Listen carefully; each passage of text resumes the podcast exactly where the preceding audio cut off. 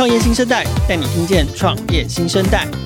无论是新发掘的创业之星、新创意见领袖的热门话题、投资风向、国际趋势以及创业生态圈的最新动态，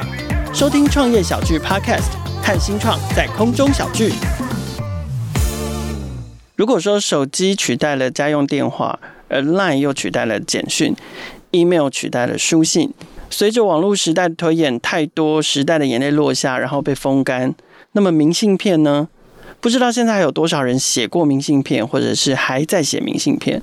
无论是为了回忆、证明、炫耀，还是分享自己的到此一游，写明信片过去曾是许多人旅行的意义。可是似乎明信片也渐渐的被 Instagram 取代了。如果可以结合线上跟线下，让制作书写还有投递明信片变得更容易，也更有意思、更有味道，是不是可以让明信片再度成为人们生活中旅途上的重要仪式呢？让我们欢迎今天的创业新生代 Post Story。我们先请 Post Story 的两位朋友来跟听众朋友打个招呼。Hello，各位听众朋友，大家好，我是 Post Story 的共同创办人跟 CEO，我叫 Hank。Hi，各位听众们、朋友们，大家好，我是 Post Story 的创办人暨营运长两位先自我介绍一下吧，Hank 先好了。呃，其实我从出社会到现在，一直都很喜欢做从零到一的事情。对，那我是个很多想法，而且会想要自己去实践，然后做出一些成果，然后对社会有一些正向影响力的人。对，所以像我自己出社会的第一份工作，我就是在一个做法品的新创公司担任就是创始员工。对，那那时候我必须一个人去肩负行销，然后品牌、通路业务、财务会计等等。那同时还要去对三位股东负责。对，那我大概花了。两年多的时间，把团队成长到五六个人左右，那成也成功的打进一线的法品通路。所以这样的过程其实充满挑战跟挫折，但我其实蛮享受这样的过程，所以就也奠定了我未来想要创业或做一些新创事业的这样子的一个经验。OK，哇，所以你那个时候曾经在法品的新创当天字第一号员工，也是唯一一号员工，这样子。是是是，就连公司设立都是自己亲自去台北市政府去办理这样子。对，就是。就是创办人比员工多，对对对，OK，但这是这是启发跟奠定你这个创业灵魂的开端，是。对，那后来我就去科技业工作了几年了。那不过就是，我虽然当的是 PM 或者是 BD，那但是其实我做的大部分都是一样是新事业体或是数位转型的事情。对，所以一样就是在大公司的体制下去找出一些新的事业机会，然后协助公司去推动。对，不过就是大型企业可能推动转型或是创新的速度比较慢一些，所以可能这也是为什么去年就正式决定要离开，然后投入 Postory 的原因。OK，是。呃，我目前是在数位行销公司网站策略担任设计总监。那其实我是一个就是比较玩世不恭的人。那过去有经历过几段创业，就是在求学过程以及职业生活也有得过一些设计奖以及发明奖。嗯哼，对。那其实过去在创业的时候也是跌跌撞撞啊，所以累积了一些创业经验。嗯，所以除了现在在做 Postory 这个题目之外，还有另外在在数位行销领域，就是有另外一个任务，这样。对，没错。OK OK，那所以你们两个人是怎么凑在一起，或者是说团队是怎么凑在一起的？你们那个时候是先有题目才有团队，还是团队凑在一起之后才决定要一起创业的？OK，其实我们是先有题目才有团队。那二零一五年的时候，其实那那时候有在 Facebook 上，我还特地在 Facebook 上的那个 Messenger 去翻讯息。二零一五年的时候，第一次邀约 Hank，然后那时候我们之前就认识了吗？对，之前就认识了。那、uh huh. 有一段渊源小故事啊。Uh huh. 哦，那一五年的时候第一次邀约他，然后我们那时候在讨论这个题目，但是也碍于说当时要做这个题目的时候，哎，会想到那我比如说要印出明信片，那可能。我会需要什么样的资源？比如说，我可能要印刷厂，我可能要开物流公司，我们才可以做到这件事情。所以那时候其实对于这个题目有太多的想象是没有办法达成的。但一九年的时候，我又第二次邀了 Hank，那时候刚好我是去广州出差一个月。对。然后其实那时候在两年半前，Uber 进到台湾，好，但那时候没有什么感觉，因为我其实不是很喜欢去用。当时这样子的一个服务，但是到了广州就发现，哎、欸，美团到处都在跑。我那时候在思考，哎、欸，我们要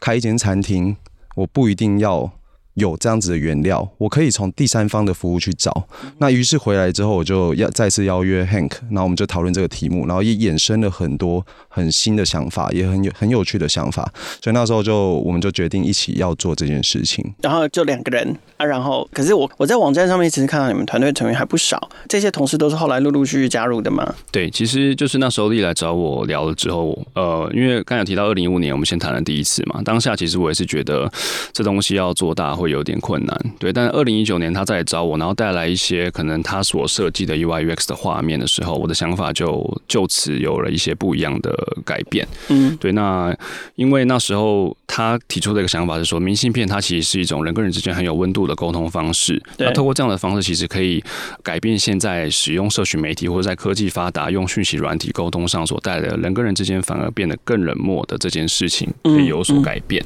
对对。那当明信片加入社群群元素之后，我觉得它是一个完全不同层次的题目，啊，也让我看到了一些发展的可行性。对，所以我就跟他去激荡了出很多更多功能的 idea，啊，也更加的对这个东西有兴趣跟信心。那接着我就。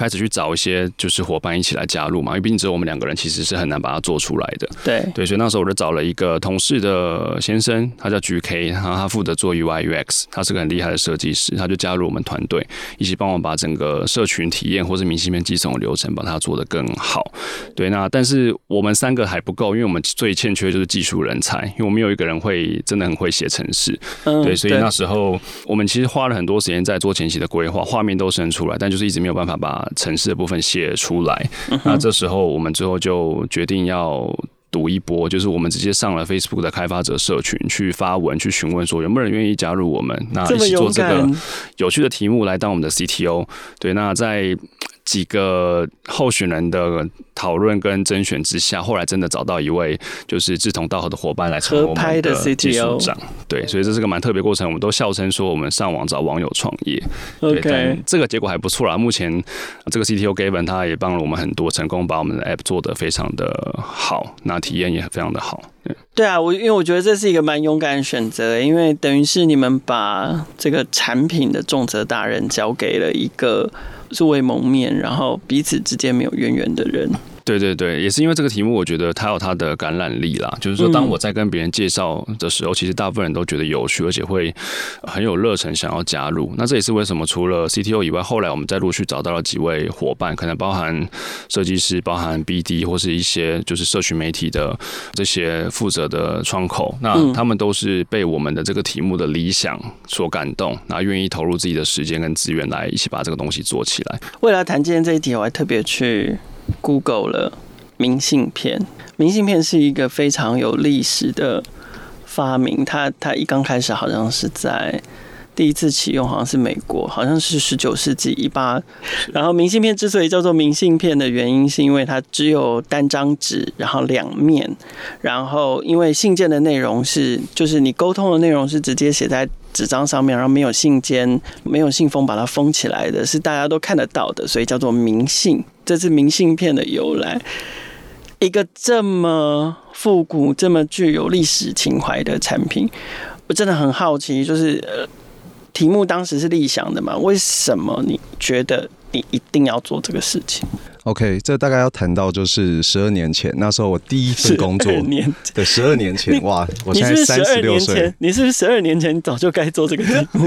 但因为那时候真的是对科技这件事情，或者我们要怎么样找人来做这件事情，它有很大的鸿沟，就是我们的困难点很多。那你那时候做，说明就打败 Instagram 了。对，但是那时候没有那么有积极。对对，那因为我那时候在第一份工作刚结束的时候，大家要做的事情是是什么？那那时候会有几个选择，一个就是再找下一份工作嘛，嗯，然后另外一个就是可能，因为我我刚刚说过，就是我前面有创业过几次，嗯，那以我这种玩玩世不恭的性格，就会想要再创业。但是我那时候先选择第三个，就是先环岛，嗯哼，然后我就把那个背包收一收啊，带了相机，然后我的 iPhone，然后骑着挡车，就一个人去环岛。那那时候，因为我本身是一个设计师啊，我很喜欢就是做一些客制化，就是自己想创作出来的东西。那我就会在每一个景点或是每个停留的地方会去拍一些风景。那我为什么要这样做？是为了就是要把这一些风景做成明信片寄给我的朋友们。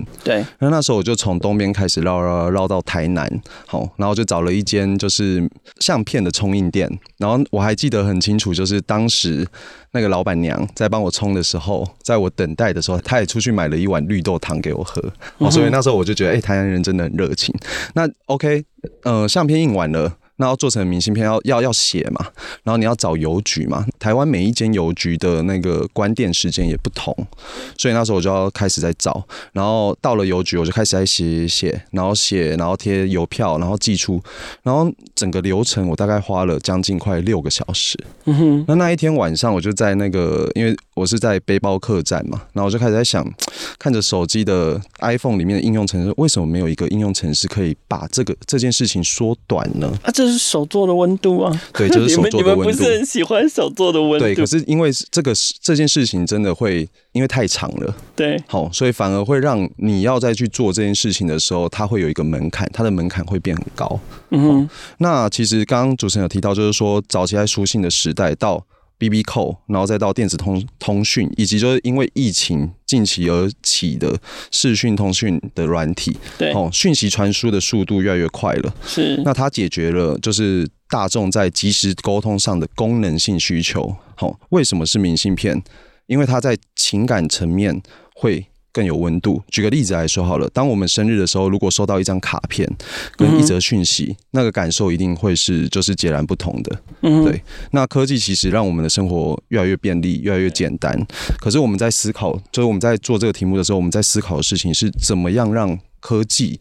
带来我们的生活是更有温度的。那明信片其实就是一个这样的存在。一张风景或是一个创作，然后一段温度，透过这样纸本的载体，让人跟人的互动可以更有温度。可是这样，因为我我们在看很多，就是从尤其是 Web 二点零时代哦，很多这一类型类似的产品出来，嗯，他们通常都有一个载体，或或者是有一个媒介，然后聚拢了一群喜爱它的人。那我们通常在看这个产品的时候，我们我们看着看着，我们就会就会开始想要去。界定跟 define，就是说从看创业项目的这个角度，你们究竟是要做明信片这个产品，把它的传递、交流、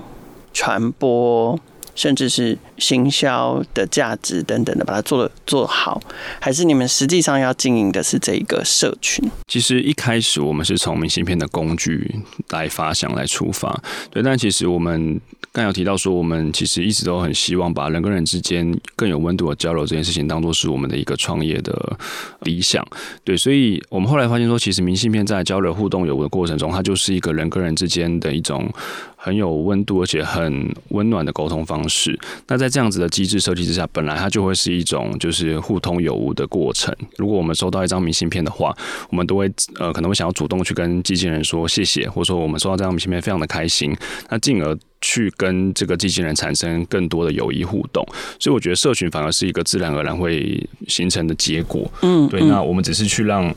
明信片的传递变得更有趣、更方便，而且更数位化，那来达成这样子一个温暖而且有温度的社群。就产品做好，社群自然会靠拢，自然粘着度会高，自然在上面就会发发生很多不一样的可能性。所以你们的重点还是会在于把这个产品把它做好来，这样子是。OK，好了，那我们来正式介绍一下 Postory，因为 Postory 的那个 App 在播出的此刻也是热腾腾刚上架，所以。可不可以先跟我们介绍一下，就是说，呃，从下载这个 app 开始，好，我作为一个使用者，我会得到怎样的体验？那这上面有什么样的服务或者是功能，我可以去使用它？好的，呃，先简单介绍一下，Postory 其实是一个个人化的明信片社群 app。我们把明信片的体验数位化，让用户可以去制作、收发、分享个人化的数位跟实体明信片，在旅行、节日还有日常生活中，透过富有特色的明信片来随时随地记录当下。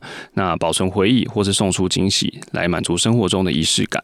那基本上目前的话，我们已经上架到就是 iOS 跟 Android 两个应用程式商店中，所以下载之后，你就可以获得一个全数位化的明信片寄送、分享，还有制作的体验。那有几个比较特色的功能，包含第一个是随拍随寄。你只要有了这款 App 之后，基本上你就有点像是内建了一个信箱在你的手机的 App 里面。嗯，你可以随时到各个地方，就可以把当下的所见所闻或是美丽的风景拍下。变成一张明信片，那同时你也可以选择我们商店中所卖的所有具有个人风格或是有特色的明信片，来作为你记录当下心情的一个选择。那编辑的流程非常的简单，你只要选择好明信片之后，那加入一些个人化的元素，可能包含了邮票或是邮戳，还有个人的签名。那最后去输入明信片的内容，完全不用手写，再加入一些像是地点的资讯，或者是你可以去录下想对对方说的话，就可以完成这张明信片的编辑，顺利的把它寄出。那其中一个很有特色的点是我们提供了数位跟数位跟实体明信片两种选择，数位是完全免费的，那实体的话就有点像是。是我们提供了你一个印刷寄送的服务。对，每一张明信片，你只要完成编辑寄送之后，我们合作的印刷厂就会帮你印制出来，然后帮你投递到附近的邮局或邮筒。对，等于是帮消费者去节省掉传统明信片寄送过程所需花费的时间，还有这些不便之处。那另外一块的话，就是打造了一个很特别的收件体验，信箱，对不对？你刚刚有讲到信箱这件事情，我就超想问你说，哎、欸，这个信箱是虚拟的还是实体的啊？虚拟的跟 email 有什么不一样？可是我知道你们做了一个很奇妙的这个虚实的连接，对不对？是是，就基本上每一个用户他都有自己的一个账号嘛，他其实就像使用社群平台一样，是。那你在上面就可以互相寄明信片给你的朋友。那甚至对方没有 poster 也没关系，你可以直接输入他的 email 就寄给他。嗯，那实体的话逻辑也是一样，你可以直接寄送一张实体明信片到你的朋友的家里的住址。对，那他收到这张明信片之后，很特别是它背面会有个 QR code，你可以用手机去扫描，会打开一个数位的体验，就可以直接看到这个明信片的数位版本。那如果说对方有录音给你，假设你生日好了，他录了一段生日快乐歌给你你，就可以直接扫了那个 QR code 之后播放这段音档，所以让就是一张纸变得更身临其境。可是，在地址这一块，因为有时候就我跟你只是我跟 Hank 如果只是网友，就好像古代笔友，有吗？可是我又想要跟你有实体的明信片交换的交流，可是我又不想让你知道我家住哪。对，那这件事情要怎么处理？嗯，关于这一块，其实我们有就设计了一些隐私保护的机制啦。因为我相信大家不是很想要公布自己住家的位置，不然可能会有一些就是后续衍生的问题。对，这个时候那个反跟骚法就可以。对对对对，没错。所以我们其实设计一个很很有特色的东西，叫做虚拟地址，就是说它是一个就是只存在 PostStory 世界里的一个虚拟住址，但它会对应到你在 App 里面设定的实际住家的住址。可是。这个对应只有当事人知道吗？只有当事人知道，然后还有，实际上我们在寄送实体明信片的时候，我们会把它转换成真实的地址去寄，但所有其他的人要寄信给你，他是不需要知道你的真实住址的。是，所以这一方面保护了隐私，另一方面也增加社群互动的一些趣味性。嗯哼，OK，理解理解。好，可是你因为因为我们刚刚在想象的都是一个一个功能模块，所以可不可以用，比如说使用的情境？因为我知道其实。Postory 在希望大家使用 Postory 这个服务的时候，并不单单是一定要像力一样好，是因为是去环岛啊怎样的，所以所以才会用到这个服务。包含在生活中，你有任何的感动的时刻，或者是想要值得分享的时刻，都希望可以用到 Postory 这样的服务，然后跟你想要分享那个人进行交流。那可不可以用一两个使用情境来跟我们分享一下？说未来你期待，因为我们现在产品才刚上线嘛，那未来们期待我们的用户使用了 Postory 之后。是在怎么样的情境之下可以用到 PostStory 的产品，然后把这个明信片分享给他想要分享的人？OK，凯尔刚刚基基本上已经差不多介绍完了哈。所以普通的日子，我们想要给朋友来一点惊喜，或者是一些重要节日，其实都可以使用到。PostStory 的明信片服务，那或者是说我们在旅行的时刻，就像我刚刚讲的，我在我不用花那么多时间，我要去找呃邮局，局我我去找印刷店，那我可能可以舒舒服服的躺在饭店的床上，哎、欸，我今天拍了哪一些照片，我可以寄给哪一些朋友，透过 PostStory 就可以办得到。好，甚至就是像我我们公司有在就是为同仁生日的时候，会就是写卡片给他们。嗯、那其实这件事情在处理在公司。营运上一定是由那个人事的同仁去处理嘛，但这件事情它可能可以变得更简单，所以 To B 端也许也有这样子的情境可以去使用到 PostStory。OK，好，可是那我不得不去问一个就是比较挑战的问题，就是说。好，确实，刚刚在丽讲这个使用情境里面，我们就是观察到，现代人虽然科技带来冷漠，可是科技就带来便利嘛。那这个便利就是非常非常多的用户他所贪图的，所以呃，当然。Post Story 也是希望就是可以保有明信片的这个这个温度跟这个特殊的载体它的独特性，然后我们附加的便利性在上面。可是还是一样，就是说，你如果我们谈便利这件事情，那我就要问一个比较 challenging 的问题，就是啊，我传 Line 就好啦，或者是我就发 Instagram 就好啦，我就发一个讯息，我一样对啊，就是为什么？就是 Postory 你觉得它的 uniqueness 在哪里？OK，嗯，有一句话就叫做“慢慢来比较快”。嗯哼，有一些东西它因为需要时间，它需要等待，它会变得更有价值。那我举个例子来说好了，有有有一个很有趣的比喻哈，我们在传赖的时候，有时候你传了一堆话给对方，然后对方已读不回，或是不读不回，其实那个等待时间它会变成一种伤害，它会变负面的一个情绪，但是在明信片这件事情上，等待这个时间变成了一种期待，而不是伤害。好，然后再来就是也有提到，就纸本的载体，毕竟对于就是数位的讯息来说，它还是比较有温度的。嗯哼，所以你可以把你的呃你想表达的情感更真诚的去透过纸本载体去传送给对方。嗯哼，Hank 觉得呢？就是从你的角度看，你觉得 Postory 的差异性、独特性何在？呃，我觉得分成几块，就是说，如果是跟一般的沟通讯息软体像 Line 相比的话，其实我觉得 Postory 是一种更有特色、更有个人风格的选择。就像刚才丽提到的，你今天就是在特别的节日的时候，你会希望收到一句 Line 的。祝福或是贴图，还是说你会想要收到一张卡片？其实我相信这个选择是很明显的，也几乎所有的人在收到明信片的时候都表现出非常正面的一个感受跟态度。那另外一块作为社群分享的方式，我觉得 Postory 是提供一种更有仪式感的记录的选择，那也可以变成一种很有个人风格的分享方式。对，所以跟传统使用社群这种大家都一样的这种情况，其实是可以做出一些差异化，而且更能够就是满足自己想要保存一些独特。特回忆，或是只跟重要的对象分享的这样的一个需求。好，现在大家对于 COVID 的那个已经渐渐习惯了嘛，然后边界也开始要打开了，所以旅行这件事情，尤其是跨国旅行这件事情，快要回到我们生活当中了。那你们觉得，在这个看起来比较复古、比较怀旧的题目，因为因为不管是载体本身、明信片，或者是说社群这样的题目里面，你们。还发现了哪一些机会跟可能是 Postory 接下来要去掌握的？呃，其实这个部分的话，呃。我们自己是从生活中出发啦，就是说，因为明信片其实它从发明到现在其实已经非常的久了嘛，但其实它从未被真正的数位化过，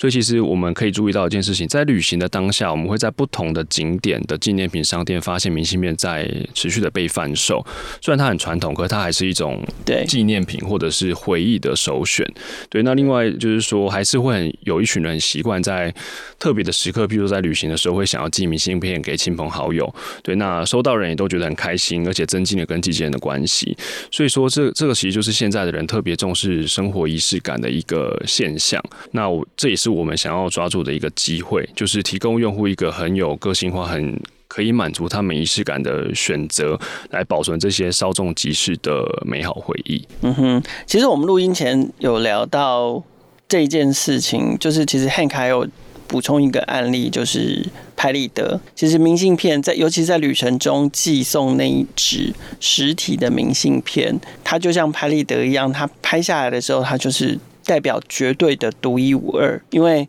明信片你写一张跟两张，第一张跟第二张它就是不一样嘛，它就是在即使它是在同一个地方发出的，可是它就是在不同的时间点。然后透过不同的书写，所以所创造出来的这个实体产物，那拍立得也是一样哦。就算同样的动作、同样的摆拍、同一个场景，你按下第一次快门所吐出来的第一张，跟按下第二次、第三次吐出来的其他张照片就是不同的。所以那个绝对的唯一，其实是这个题目最珍贵的价值。那在谈价值之余，我们就要很现实的再来问问。这个价值可以为你们换来怎么样的营收？你们的收入模式预计会是怎么样去搭建？在现阶段的话，我们有两种主要的商业模式。第一块的话是应用程式的内购，简单来说，消费者可以使用我们的 App 来制作一张个人化的明信片嘛。所以他，譬如说他想要买一张很特别有官方或者是由我们合作的创作者所创作的明信片的时候，他就必须需要到我们的商店去做购买。那此外，他也可以买一些更多的价值个人化的装饰，可能包含邮戳或者是邮票，甚至我们未来可能会有一些贴图，让他把这张明信片变得更有个人的风格。之外，也可以更能反映当下的心情，或是记录当下的回忆。那另外一块就是所谓的实体明信片了。我刚才提到，我们有印刷寄送的服务，所以用户必须要去支付我们一定的费用，来换取我们帮他印刷跟寄送的这个服务。那另外一块的商业模式是来自于抽成分润的部分。那如同刚才我说，我有我们也会跟就是创作者跟一些商家合作，他们也可以上架自己有特色的明信片创作。那当消费者去购买他们的这个作品的时候，我们就会。跟他进行分润，嗯，因为看起来跟这个 LINE 的贴图模式有一点点像，在这个 UGC 的这一块啊，你们会比较朝向就是说这种知名 IP、大 IP，好，官方的或者是很有名的插画家、很有名的创作者、很有名的摄影师为主，还是你们还是希望慢慢把它导向就是说素人创作，人人都可以创作的模式？你们会走哪一条路？是目前其实我们对于这样子的门槛并没有太多的设限，但是其实我们是希望优先找的是真正的创作者，譬如说他本身是插画家、是摄影师或是一些艺术创作者，那他可以把他作品转换成明信片的格式之后上架到我们的平台来。那一般用户的这种直接创作的内容，我们还是希望经过一定的审核啦，因为毕竟我们本来就提供了用户自己去用自己的作品去变成明信片的一个很方便的工具，但是在上架销售的部分，我们还是希望可以。更能控管它的品质，来确保我们的用户是更有动机去购买这样的作品。对，那跟知名 IP 的合作目前还没有，但是也是我们未来发展的一个方向。我们也希望可以跟一些品牌结合，或许有机会一起推出一些联名的明信片，让他们的粉丝可以愿意去收藏。那也可能会未来带来一些就是流量或者是获客的效应。OK，我们刚刚其实一直有重复讲到，就是讲到明信片。就会让大家想到旅行，那旅行当然就是哇，出国最开心。所以将来 Postory 这个服务对你们来说，会是锁定在国内市场，还是也有锁定国外市场的计划？OK，嗯、呃，从 Postory 一开始哈，我们在谈这个梦想的时候，就是把它放眼在全球，因为我们希望是全世界的人都可以因为这件事情。在人跟人之间的交流变得更有温度，但是我们初期因为资源的受限，所以我们会首先在台湾做这个市场的模式的建立。那在累积了这样市场经验以及模板的建立之后，才会再把它复制到国外去。嗯哼。那当然，就是我们在做这件事情的过程也有 survey 一些资料，就是比如说像日本，他们也是非常常在寄明信片的一个国家。当然，日本台日友好嘛，所以 在。日本人跟台湾人之间的交流，也许也可以透过就是明信片来做有温度的交流这件事情。所以，当然我们是把市场是放在国际的这个区块。OK，OK，两位都非常的有这个创业魂。那尤其力又有不止一次的创业经验。最后，节目最后想要问问二位，就是在现在这一次创业里面，走到目前为止的这个。新的感想跟学习是什么？还有就是从现阶段来看，因为产品刚上线，好，那接下来应该是要进入全力推广期，所以对你们来说，就是现阶段团队要发展的最需要、最重要的资源是什么？Hank 先来讲讲，好不好？好，那我先谈资源的部分。呃，目前我们正式上线嘛，其实我们就团队极力希望把这个产品做到最好，那也希望可以获得使用者的一些回馈，可以快速迭代，做出优化。那现阶段的话，我们其实会很希望可以跟更多的创作者合作。所以，如果说你本身是插画家、摄影师或其他类型的创作者，那你觉得这样子的一个呃上架明信片来销售，来让用户成为一种分享的方式是有趣的话，我们很欢迎你可以来申请成为我们的创作者，开始把你的作品变成明信片，成为日常生活中的一种讯息沟通的方式。那另外一块，我们也持续在找一些合作的店家，因为明信片就是可以让店家的一些特色或故事被用户可以更深刻的知道，并且可以被传播出去。对，然后也可以被记得。没错，没错。所以如果说呃也蛮认同 Postory 这样子一种文创行销的方式。我们也希望你可以来我们的官网申请成为我们的合作店家，让用户未来到你的店里的时候，可以下载你的店的专属明信片，进而跟他的亲朋好友分享。那对你来说，也可以成为一种社群口碑的自然扩散方式。对，那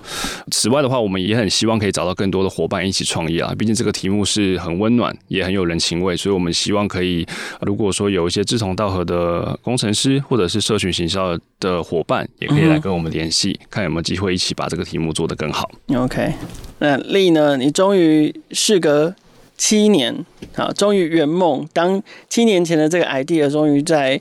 七年后就是具体的呈现跟实现了。那你自己的感想是什么？OK，那我分享一下，就是两年多来的心得。嗯，首先第一个就是。也会分享给所有准备要创业或是正在创业的人。嗯哼，